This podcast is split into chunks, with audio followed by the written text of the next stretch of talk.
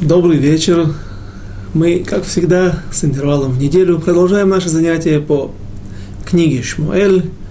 Мы находимся во второй части этой книги.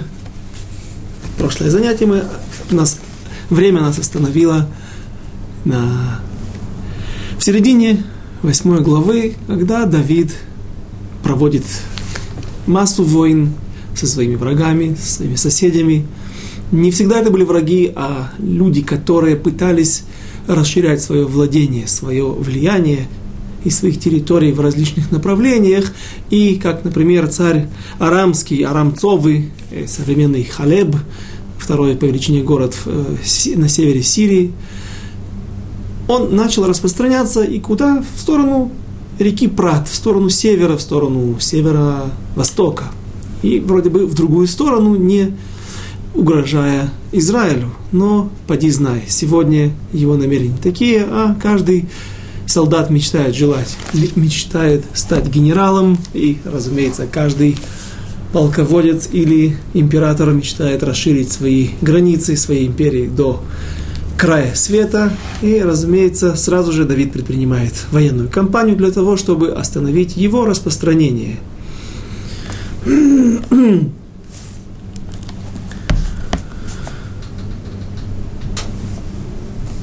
Начнем с стих 9, 9 стих 8 главе.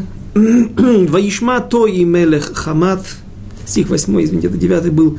Ваиках Давид эт шильтей хазахав ашер хаю эль авдей хадад эзер, ваивеем Иерушалаем. И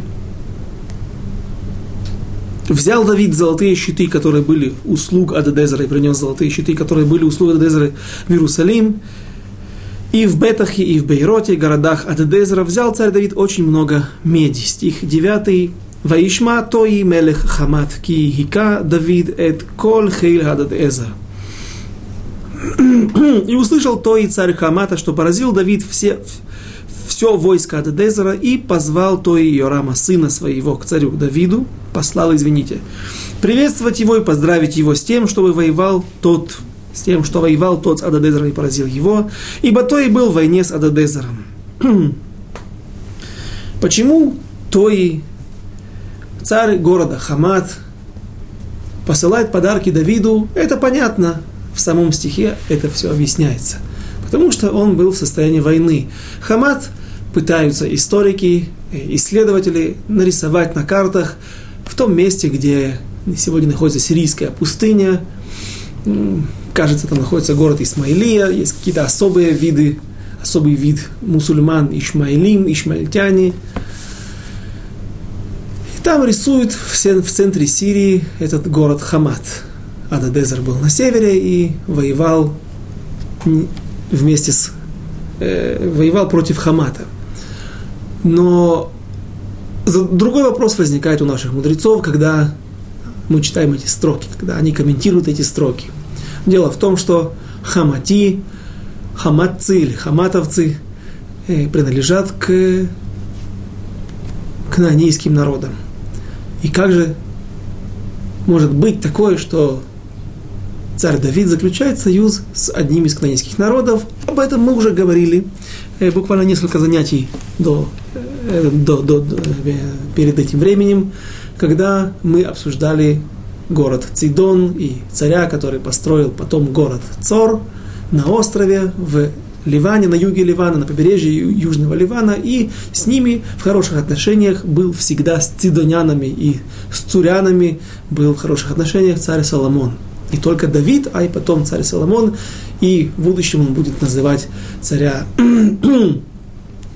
Цорского Ахи, царь Соломон. Шлома Мелех называет его брат и он также причисляется к кнанейским народам. И ответ, который мы привели тогда, он и универсален, и подходит нашему посуку, к нашему стиху также. Хаматим и Цурим, и цидо, точнее Цидоним, а Цурим были их отпрысками, они не имеют отношения к тому списку, к тому перечню тех кнаанейских народов, которые нужно или уничтожить, или прогнать, или покорить но не жить в соседстве или дать им возможность уйти, э, из, есть два списка, еще раз повторим, 12 э, народов в одном месте, перечисляется в Берешит, 7 народов в конце Хумаша, и вот именно 7 народов из этого списка, из не 12, а 11 народов, только они запрещены в союз, есть специальный лав, запрет заключать с ними союз. А вот с хаматийцами и с цидонянами нет никакой проблемы, поэтому Давид заключает с ним союз и принимает от него эти приношения.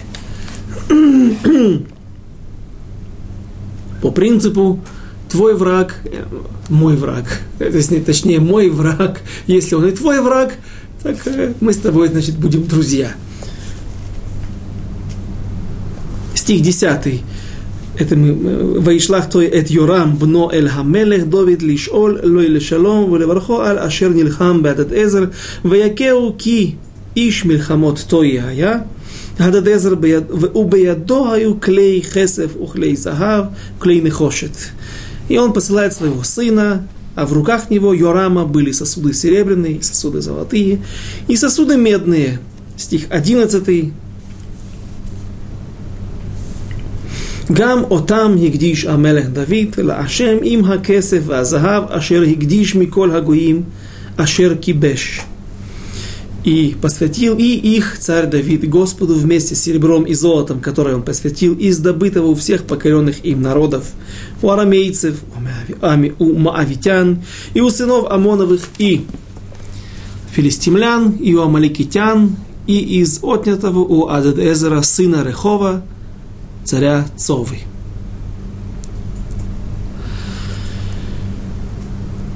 Огромное количество золота. Давид не использует его в своих целях, а откладывает для того, чтобы построить храм. Точнее, он уже знает, что ему не суждено построить храм, а только его сын, который пока что еще не родился, построит.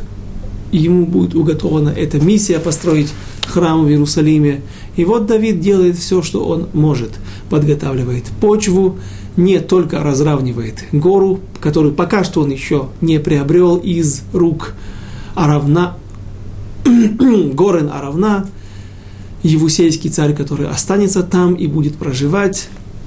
Гора это еще неизвестно, но Давид уже начинает приобретать золото, серебро, медь, в книге Диврея Мим описывается подробно, какое количество веса, тон, количество он сделал гвоздей, камней, все, что нужно было. То есть он максимально приближает, облегчает ситуацию для Шломо, чтобы он смог сам построить храм за, с, с, с наименьшими усилиями. Также нужно напомнить, что говорит Мидраш о том, что Давид – когда шел с головой Голиата и двигался к Иерусалиму, есть мнение, что он пришел и положил, а меч, мы помним, находился в Нове, есть мнение, что он пришел к Иерусалиму показать эту голову Евусеям, которые были в крепости Евус, и они были отпрысками филистимлян, чтобы показать им, что вот договор наш между Голиатом и мною, что тот, кто победит, тот и должен будет сдаться – то есть не будет больше войны, боевых действий. И вы, филистимляне, пораженные, сейчас должны сдаться и освободить это место. Странное, э, немножко не общее, не принятое мнение. Как бы там ни было, пока что Давид шел по улицам городов Иудеи, Беньямина, именно в этих местах он проходил. Женщины из всех домов сыпали драгоценности, бросали монетки. И люди, наверное, не описывается, что с ними было. Написано, что только было собрано кажется, 40 талантов серебра, арабаим кикарот, я подсчитал, это приблизительно э, 1200 тонн, 1200 килограмм золота.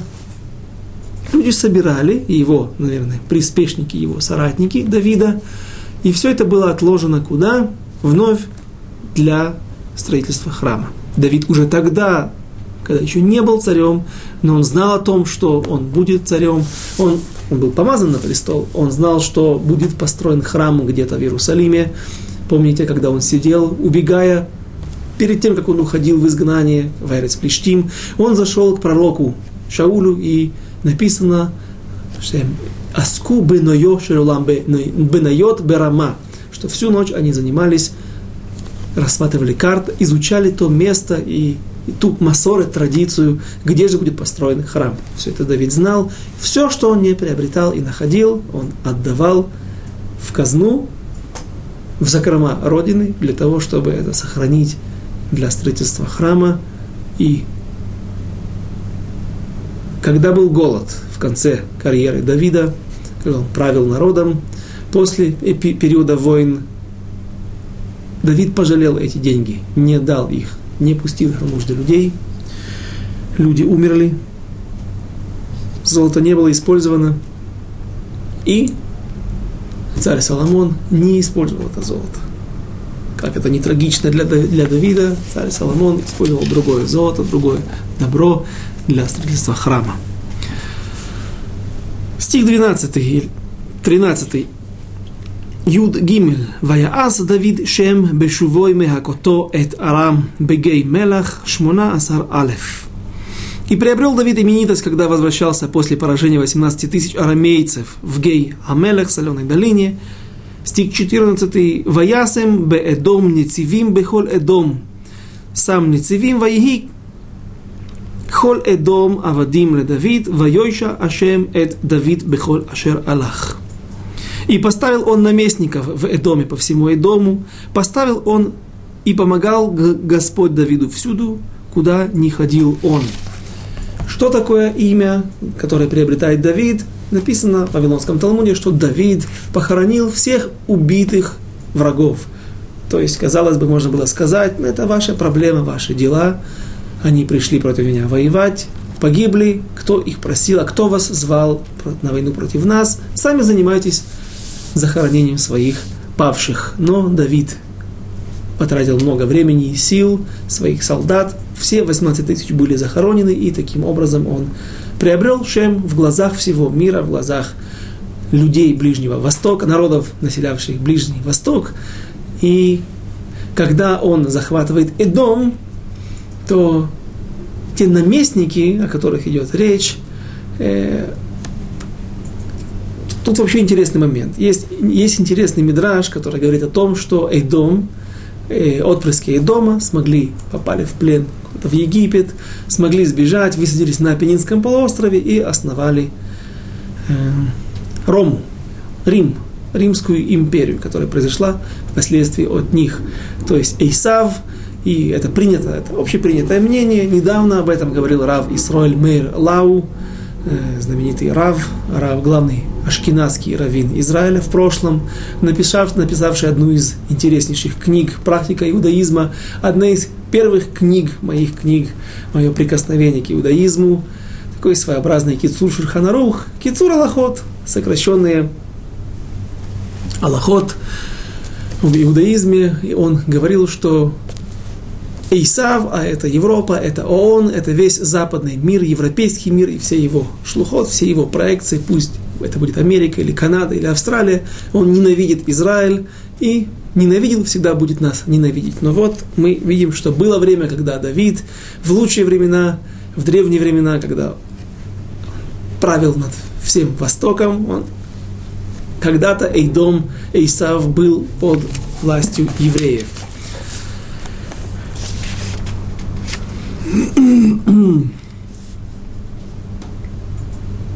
стих 15. Тет вав. Воимлов Давид аль кол Исраэль, ваеги Давид, осе мишпат уцдака лехолемо. И царствовал Давид над всеми Израилями, вершил Давид суд и правду всему народу своему. Стих 16, связанный с предыдущим 15 стихом. Вайоав бен Цруя, аль хацава, Ваюшафат бен Ахилуд, Мазгир. Йоав же, сын Цруи, был военачальником всего войска, и Иошафат, сын Ахилуда, летописцем. Говорит Вавилонский Талмуд, говорят мудрецы в Вавилонском Талмуде в трактате Сангедрин, что стало причиной того, что Давид делает правду и вершил Давид суд и правду всему народу, Йоав, сын Цруи, который над всей армией. То есть Йоав, выполняя вылазки и военные походы, подавляя бунты, подавляя попытки нападения на Израиль, создавает, создал тем образом, таким образом возможность нормального, нормальной жизни, нормального правления во всем Израиле. И поэтому, когда есть мир, когда есть благоденствие, можно нормально править всей страной. И это позволяло Давиду вершить суд и правду. Говорит Вавилонский Талмуд, не успокаивает мудрецы Вавилонского Талмуда. А что позволяло Давиду, что позволяло Йоаву делать такие удачные, быть над всей армией и делать удачные походы военные, то, что Давид правит всем народом Израиля и вершит суд и правду. Только суд, правдивый суд, он мог принести Сера Дишмая помощь с небес и благоде, благо, найти благоволение в глазах Всевышнего. Дальше. И вот продолжение списка. Есть здесь очень интересный список, который мы будем сравнивать с некоторыми другими местами. Об этом я, кажется, напоминал, обещал на прошлом уроке, и сейчас мы как раз к нему приступаем. Стих Юдзайн 17. Вецадак бен Ахитув, Ахимелех бен Авьятар Коаним, у Срая Софер. Иошафат сын Ахилуда летописцем, это мы прочитали, Ацадах сын Ахитува и Ахимелех сын Эвьятара священниками, а Срая писцом. И последний стих в нашей главе, восьмой главе. Увнаяу бен Йояда, веакритива плетиу бней Давид кояним хаю. А Бенаяу сын Яяды был назначен над кирейтинянами, кирейтийцами и плетийцами, сыновьями, и сыновьями Давида, первыми при царе. Коаним Хаю, понятно, что сыновья Давида не могли быть коинами. Э, а, кто имеется в виду коин, это первосвященник или же человек, который во главе народа, в правительстве были лидерами народа Израиля, занимали высокопоставленные должности – на некоторые моменты из этого списка нам придется обратить наше внимание. И давайте прежде всего посмотрим в книгу Мелахим, э, глава 4. Положение в правительстве у царя Соломона. Шлома Мелех правит всей страной. И также в самом начале 4 главы есть список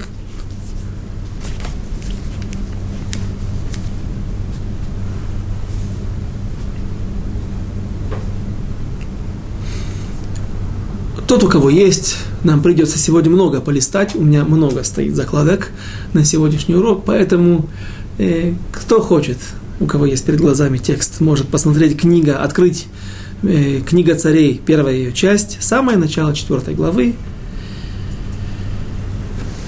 Ваеги Амелех Шломо Мелех Аль-Коль Исраэль. И был царь Соломон царем над всем Израилем. Веэле Асарим Ашер Ло Азарья бен Цадак Акоин.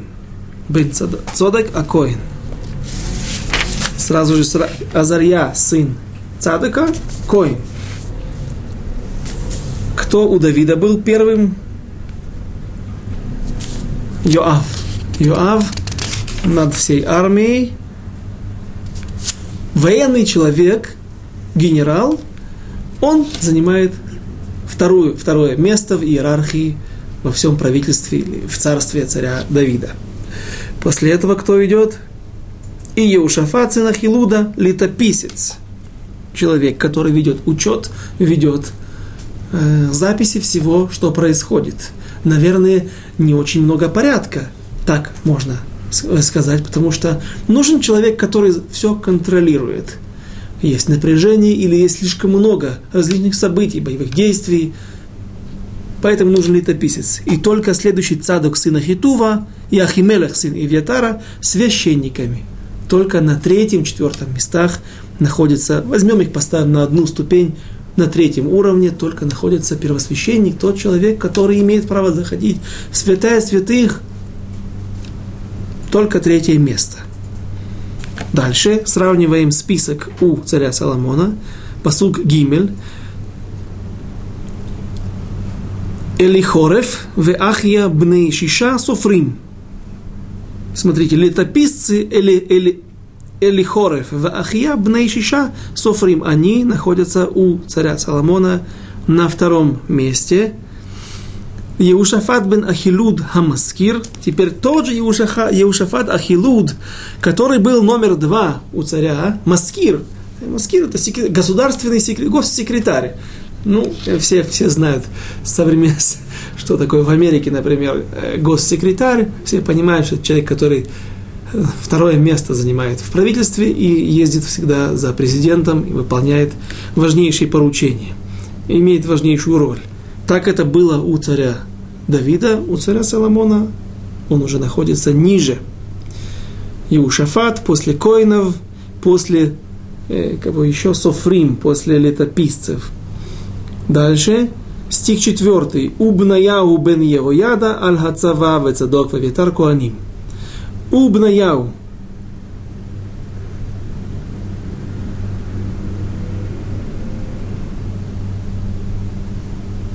Убнаяху бен Йояда. У нас в нашем списке он был в самом конце. Бнаяу бен Йояда, важный человек, о его личности нам тоже сегодня придется поговорить немножко. Над кем он был? Посмотрите 18 стих в конце 8 главы. А Бнаяу, сын Йояды, был назначен от критийцами и плетийцами и сыновьями Давида, первый при царе.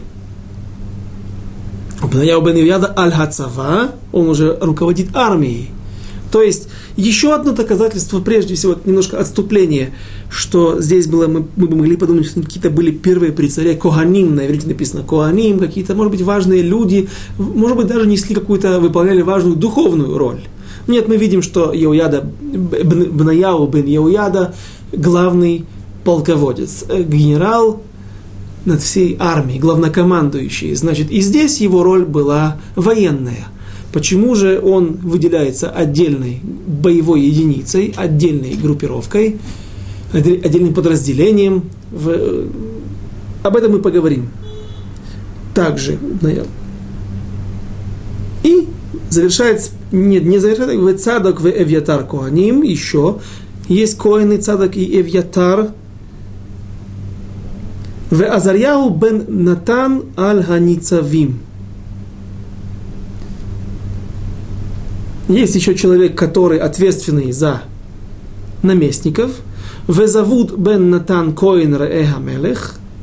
Еще был такой Завуд бен Натан Коин Раэха Мелех, какой-то личный смотритель у царя. Веахишар Аль Хабайт, отвечающий за дворец. Веадонирам бен Авда Аль Хамас. Только последний, в последний в последнем списке, в последней строке упоминается Адонирам бен Авда аль-Хамас. У царя Давида этого человека вообще нету. Такая роль аль-Хамас наложник, налож... человек ответственный за налоги, сборщик налогов, подати, он не находится у Давида в его списках вообще. То есть, что мы видим? Прежде всего, что бросается в глаза, разница между временами у Давида пора войны, пора становления народа Израиля, объединенного народа Израиля и царства дома Давида. Поэтому Иоав, сын Цруи, главный. После Давида он воюет. После этого идут уже другие должности. Мы об этом говорили. Летописцы и другие министры, и первосвященники у царя Соломона прежде всего первосвященники, потом только на какой-то последующих ролях появляются военачальники, руководящие всей армией. В середине списка, ближе к концу, э, Еуяда бен Бнаягу бен Еуяда. Давайте немножко углубимся кто же такие были эти люди? Э, прежде всего мы заметили, что был такой В. Адонирам Аль-Хамас в конце списка, откуда он появляется? Если о других людях мы можем как-то сравнивать, они фигурируют в обоих списках, в обоих временах, эпохах, то Адони, Адонирам, он э, Аль-Хамас. Что это за должность, которая появляется у царя Соломона? Дело в том, что царь Давид претерпел несколько бунтов своих сыновей, был, была большая сумма тоха внутри дома – ссора между его сыновьями, и поэтому, когда Давид пережил бунт Авшалома, своего сына, э, Шева бен Бихри, который поднял бунт, и он говорил, говорил Давид, Йоаву, посылая его на подавление этого бунта, что Шева бин Бихри, бунт его еще более тяжел для меня, чем даже Авшалом. Он был подавлен мгновенно. Шева бин Бихри не смог поднять за собой людей. Что произошло? Почему Давид называет его еще более тяжелым бунтом, чем Авшалом изнасиловал, пришел на наложниц своего отца, царя Давида. Авшалом изгнал Давида, и он полгода находился в изгнании, вне Иерусалима. Авшалом в конце концов погибает, и это тоже причиняет боль Давиду. Но говорит Давид, что и бунт Шева бен Бихри намного страшнее для меня. Потому что Шева бен Бихри, он оспаривал вообще право существования дома Давида. Право у Давида и его рода на первенство, на обладание троном царства всего Израиля. Авшалом хотел только царствовать вместо своего отца и не оспаривал и не опротестовал вообще право Давида быть царем. Он был его отпрыском и хотел править самостоятельно. Поэтому так Давид отзывается о нем, и Рухашем, слава Богу, его бунт был подавлен мгновенно. Поэтому, когда произошли все эти события, и Давид пережил массу несчастий, которые постигли его дом, тогда он назначает Адонирам Аль-Хамас. Появляется этот человек уже со времен Давида, и поэтому он впервые фигурирует только в списке у царя Соломона. Дальше. Можно открыть пятую главу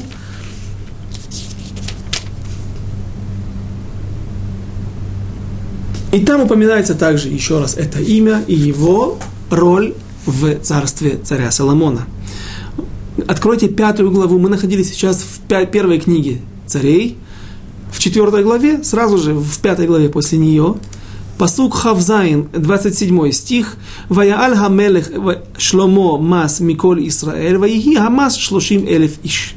И избрал или поднял царь выбрал царь Соломон налог, что, что это был за налог такой, о каких деньгах или о каких податях мы говорим. Миколь Исраиль Вайги Амас Слушим Элеф Иш. 30 тысяч человек царь Соломон набирает работников из Израиля, набирает для того, чтобы послать их в Ливан. Давайте прочтем следующий стих. Ваишалхем э, Леванона, Асерет Алафим Баходыш Халифот Ходыш Ю Б. Леванон, Шнайм Ходашим Бевейто, Вадонирам Аль Хамас. И 30 тысяч эти делились таким образом. 10 тысяч ехали, поднимались в Ливан для того, чтобы там высекать камни, высекать гранит и плиты, другие плиты для храма, также для того, чтобы рубить деревья кедровые из Ливана и все это сплавлять по морю, если можно было, как деревья, или же спускать в землю Израиля для того, чтобы строить храм. Мы помним, что царь Шломо, Амелех, царь Соломон не использовал деньги Давида. И поэтому ему нужны были другие люди для того, чтобы выполнять работы, чтобы привести материалы для строительства храма. И вот эти люди менялись сменами. Месяц работали в Ливане, два месяца отдыхали. Год за два. Наверное, очень вредная работа была, как была работа, считалась работа у летчиков, у подводников, всяких э, военных, кто служил за полярным кругом, там разряженный воздух, тяжелее дышать, вреднее для здоровья. Я там тоже был. И поэтому люди в 45 лет выходят уже на пенсию. Так и здесь. Год за два шел этим людям. Все, все, что касается Адонирама. Теперь давайте посмотрим Крейти уплейти. Что это за люди такие крейти уплейти? О чем идет речь? Э, есть некоторые мнения, которые говорят, что крейтийцы, уплейтийцы – это некоторые шватим, некоторые дикие племена, которые э, жили на юге на севере Синайского полуострова, на юге израильских границ, где-то под сектором Газа, в районе современного Эль-Ариша, э, крупнейший город Египет, Египта на Синайском полуострове. И вот они перешли на сторону и были слугами при дворе царя Давида. Может быть, можно было бы это сказать, объяснить. Помните, мы говорили о том, что царь Ахиш, князь города Гата – одного из плештимских городов, взял Давида с собой на войну против царя Шауля, против евреев, и сказал, что ты будешь со своим маленьким, но мощным отрядом в 600 человек телохранителем, будешь хранить мою голову. И мы приводили Мальвима, слова Мальвима, который говорит, что так был обычай из покон веков, что всегда брали иноверцев, чтобы они не могли начинать видеть какие-то интриги при дворе, в целью захватить власть, потому что иноверцы, они люди из другого народа, они, им нет никакого смысла захватывать, делать переворот, уничтожать царя, именно их э, начальника, потому что они все равно не имеют отношения к этой земле. Так может быть и здесь Давид взял критийцев и плетийцев для того, чтобы они были его телохранителями. Но дело в том, что тяжело сказать так, что еврейский народ, что еврейский царь боялся такого подвоха, боялся такого переворота, и нужно было, что свои евреи начнут против него бунтовать, несмотря на то, что был действительно бунт Авшалома и народа против него. Все же склоняются комментаторы к тому, что критийцы, уплетийцы это были какие-то два особых рода, возможно, из колена Давида, два семейства, которые удостоились честью, удостоились чести хранить, охранять царя Давида. И Бнаягу бен Йояда возглавлял этот отряд. Кто же был такой Бнаягу бен Йояда, мы можем прочитать в главе 23 в нашей книге э, Шмуэль Бет. Вкратце мы, разумеется, не будем углубляться слишком глубоко, потому что нам нужно оставить материалы для тех глав. Только прочтем строки, которые говорят о мужестве Бнаягу бен Еояда. Шмуэль Бет, вторая книга Шмуэля, глава 23 стих 20. Убнаягу бен Йояда бен Иш Хаиль, רב פעלים מקפצאל, הוא היכה את שני אריאל, מואב, והוא ירד והיכה את הארי בתוך הבור ביום השלג. Ибнояу, сын Яда, Бен Иш Хайль, все эти имена, все его имена, все носят книги Бен Ишхая. Был такой великий мудрец в Багдаде,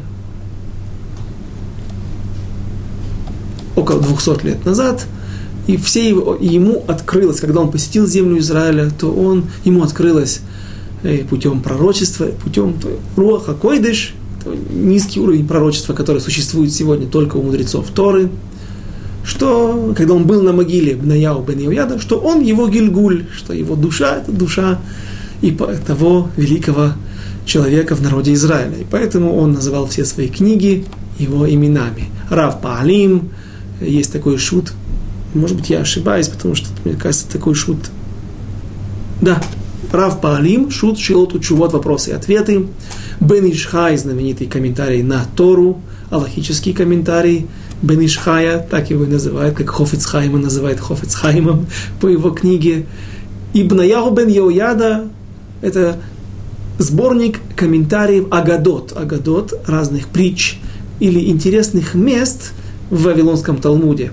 Все это принадлежит перу этого человека. В честь Бнаяо бен Йояда бен Ишхайль, мужественный человек, воинственный человек, Рав Паалим, э, много дел он, э, много пользы приносил, много дел. Мика Пцеэль, его место, где он жил, му, и он поразил Шней Ариэль, двух мавитян знаменитых, Вегу Ярад Вегика Эт Хаари, и он спустился в яму и поразил без оружия, по-видимому, и поразил там Ария, э, льва, Бетоха Бор, внутри ямы, Бьема Шалик, и в тот день был снег. Сегодня в Иерусалиме и в горах Израиля не так часто бывает снег.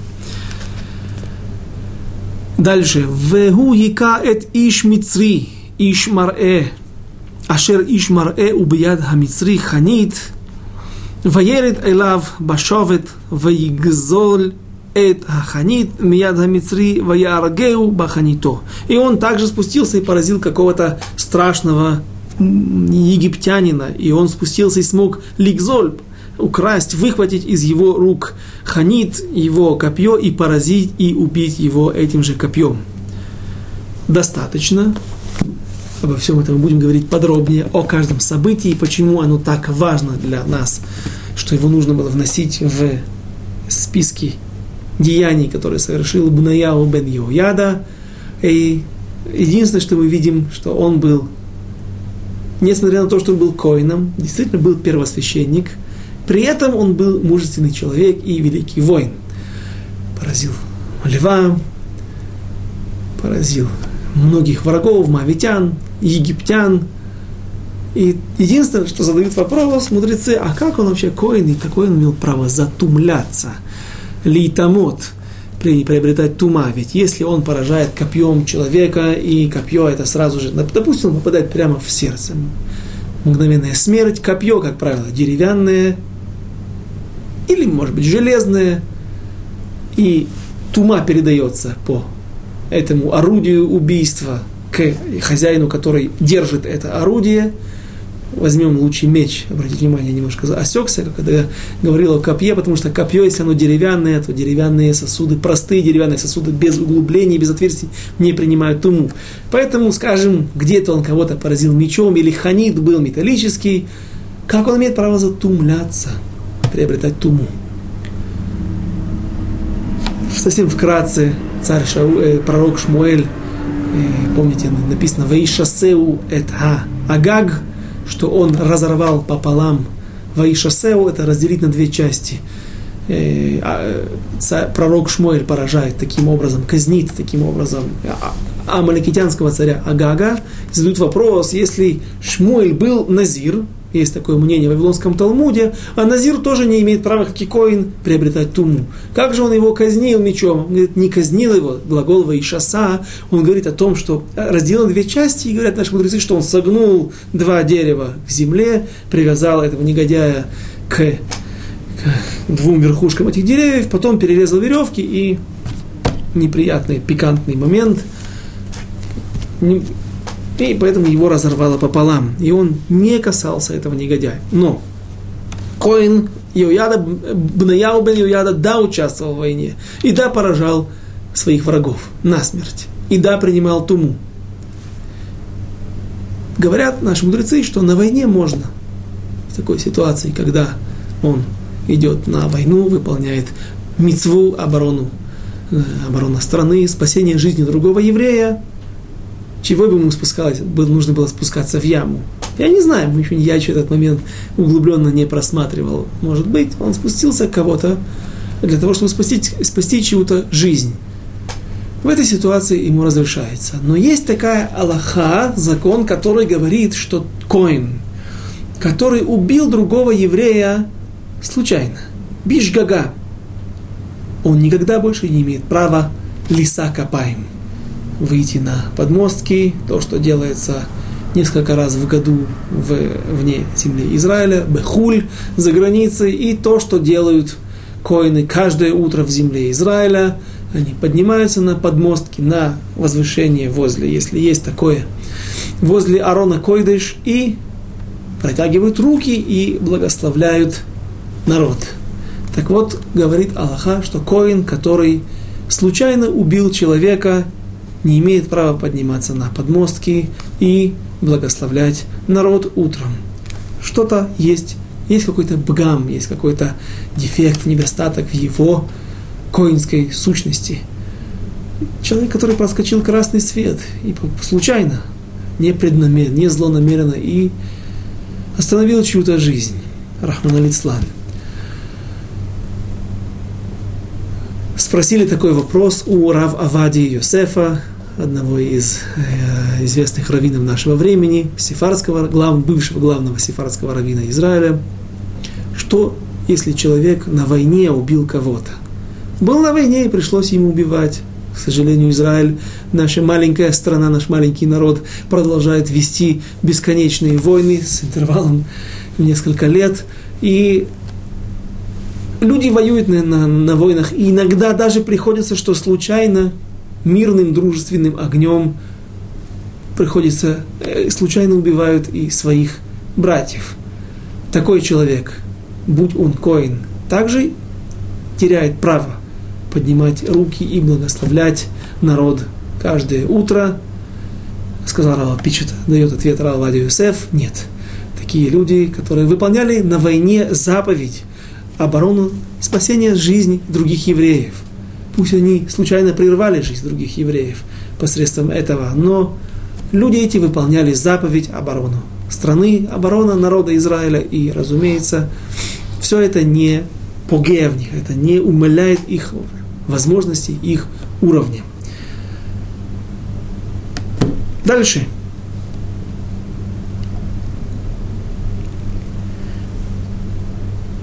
Был человек Эвьятар. Эвьятар, скажем так, здесь он фигурирует у царя Давида в, в конце списка, не в конце, на третьем месте. Цадок, сын Ахитува и Ахимелех, сын Евьятара, священниками. И что у нас было там? Там у нас фигурирует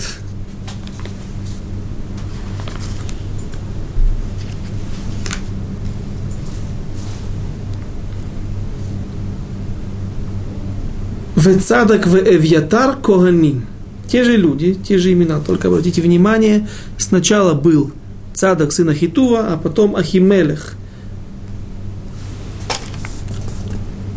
Цадок сын Ахитува и Ахимелех сын Эвьятара. Тут же Цадок в Эвьятар.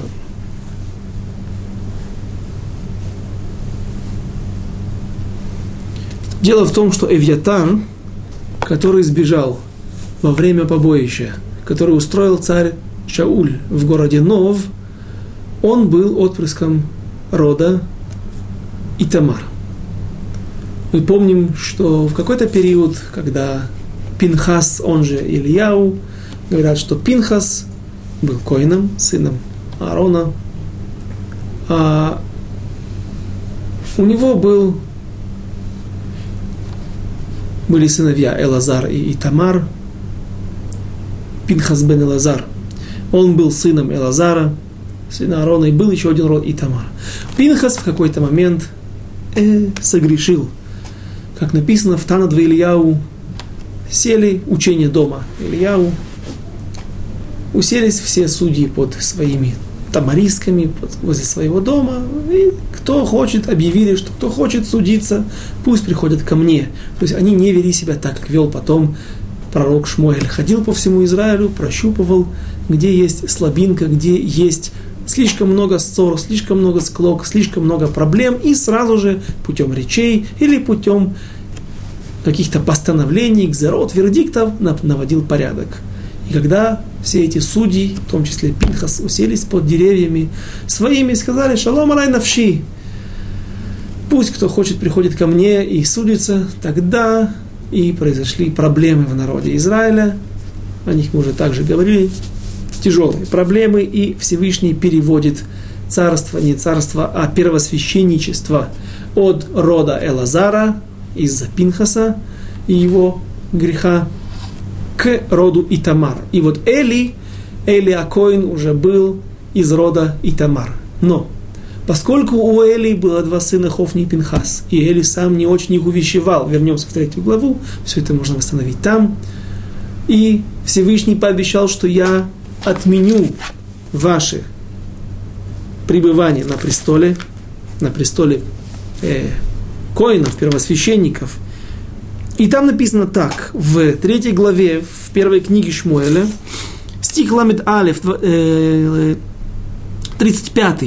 והקימות לי כהן נאמן כאשר בלבבי ובנפשי יעשה ובניתי לו בית נאמן ויתהלך לפני Мешихи Колайом. И я, когда Всевышний открывается, Эйля Коину и увещевает его и говорит ему так. И я установлю Коина Неймана, а, наверно, верного Коина, который мил мне по сердцу моему. Я асе бевейти, я асе убаните ло байт нейман, и построю я верный дом, Коину верному нужен верный дом. Или в верном доме, это стационарный первый храм, который построит царь Соломон, будет нужен верный коин. кашер бильвави, так как в моем сердце, лифней мишихи колайом. И когда я построю этот храм перед моим Машиахом. Кто такой Машиах? Это царь Соломон. Так вот, это пророчество сбывается, сбудется в будущем, и как только будет построен храм, царь Соломон сместит этого первосвященника Эвиатара, и на этом прекратится первенство или та служба, приоритет у рода Итамара, и вновь Кихуна, первосвященство вернется к роду Элазара, и уже от него будут править и служить в храме Коины. Дальше. Убней Давид. Здесь также упоминаются сыновья Давида. Что это за сыновья? Наверное, разные сыновья. У него было много сыновей. От Авигайль мы говорили, что его назвали Даниэль или Хилав – он был очень большой мудрец Торы, и по некоторым мнениям он просто или умер молодой, или же его не интересовало ничего. Никакая политика, ни интриги при дворе не власть за престол, а только Тора, поэтому он не фигурирует в списках. Дальше были сыновья Авшалом, Амнон, другие, Адония. И вот эти сыновья, наверное, руководили двором, имели, обладали какими-то важными ролями при дворе. Но дальше мы этого не видим. Почему? Давид, увидев, что сыновья его не очень хорошо себя вели, один изнасиловал свою сестру по отцу, другой убил его, потом поднял бунт против отца. Наверное, Давид сместил их с престола, не с престола, а с каких-то руководящих ролей, и лишил их права участвовать в активной политической деятельности. Мефибошет. Теперь фигурирует имя Мефибошета в нашей главе. После того, как царь Давид, мы закончили восьмую главу и закончили этот список, теперь Давид вспоминает о том, что он давал клятву своему почти брату, своему Гису, мужу, извините, брату его жены Михаль, Йонатану. Когда они последний раз встречались, то он клялся, что окажет милость и честь его потомкам. И вот начинается, прошу прощения, начинается девятая глава, начнем ее. Вайомер Давид, Ахиеш од אשר נתן, נתר לבית שאול, ואעשה עמו חסד בעבור יונתן. И сказал Давид, остался ли еще кто-нибудь из дома Шауля, чтобы мне оказать ему милость ради Йонатана. Стих 2. ולבית שאול עבד ושמו ציווה, ויקראו לו אל דוד, ויאמר המלך אליו, האתה ציווה ויאמר עבדיך. А в доме Шауля был раб по имени Цива, и позвали его к Давиду и сказали ему, сказал ему царь, ты ли Цива? И тот сказал, я раб твой. Стих 3. Вайомер Хамелех хаэфис от Иш Лебейт Шауль, Веэсе имо хесет Элоким, Вайомер Цива Эль Хамелех, от Бен Леонатан Нехе Раглаим. И сказал царь, нет ли еще како, какого из дома Шауля, чтобы оказал я ему милость, по клятве во имя Бога. И сказал Цива царю, есть еще хромой сын Йонатана, и сказал ему царь, где он. Почему этот сын был хромой? Наверное, многие помнят, когда еще, когда был последний бой, в котором погиб царь Шауль, и три его сына, в том числе Йонатан, тогда, когда пришла весть в царский дворец, то нянечка, няня этого ребенка, который был у Йонатана, начала спасаться бегством, и в, в спешке она упустила этого ребенка, и он, упав, повредил себе ноги, и с тех времен он был хромой. И вот Давид пытается привести людей, пытается найти человека и отвечает Цива его раб, подлый очень человек, который принесет очень много вреда всему народу Израиля, не только Давиду. он говорит, что есть такой человек, есть еще один сын от Йонатана. На самом деле, понятно, что Давид знал, в чем вопрос. Наверное, каждый из вас уже спросил, что Давид не знал, ведь это же его племянник.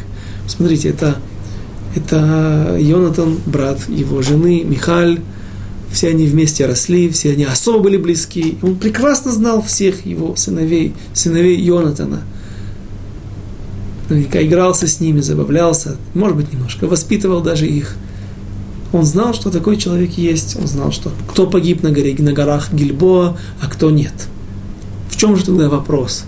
Почему он задает такой вопрос? Отвечают наши мудрецы. Ответ простой. Они просто все прятались. Все, кто остался от дома Беньямина, от дома царя Шауля из колена Беньямина, они прятались, потому что, к сожалению, был распространен известный обычай не в народе Израиля, а среди народов мира, что когда приходит новый царь, и он смещает предыдущего царя, то отлавливаются все отпрыски этого дома, близкие, дальние, и все уничтожаются, чтобы свести на нет хоть какой, какой, бы, какой, какой бы там ни было шанс свести на нет шансы бунта от старого дворца, от старого дома. Поэтому он просто не знал, где он находится. Начали искать раба, который, да, не скрывался. Почему? Потому что он владел всем имуществом, которое было у его хозяев. И тот отвечает, что да, он есть, и мне известно место его нахождения – стих 4. «Вайомерла мелех эйфогу, вайомер цива, эле мелех инегу бейт махир бен амиэль, былой давар». Обратите внимание этот стих. Иск на имя хозяина дома, в котором скрывается Мефивошет, сын Йонатана, и место, в котором он скрывается. И сказал ему царь, где он? И сказал Цива царю, вот он, в доме Махира, сына Амиэля, в Ло Деваре. В Ло Девар.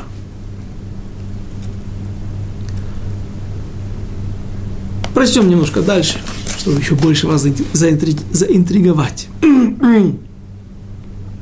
Стих 5. Вайшлах Амелех Давид, Ваикахейгу ми бейт Махир бен Амиэль Мелой Давар. И послал царь Давид взять его из дома Махира, сына Амиэля, из Ло-де-Вара.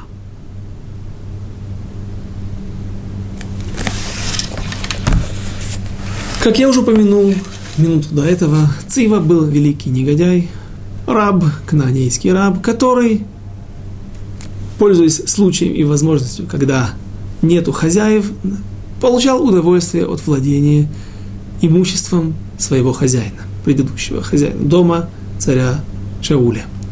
И вот он не заинтересован, разумеется, чтобы вернулся к Давиду, ко двору, то есть вышел из подполья один из отпрысков, который, в принципе, имеет какие-то претензии, на, имеет право на имущество его хозяина. Он, в общем-то, является его хозяином.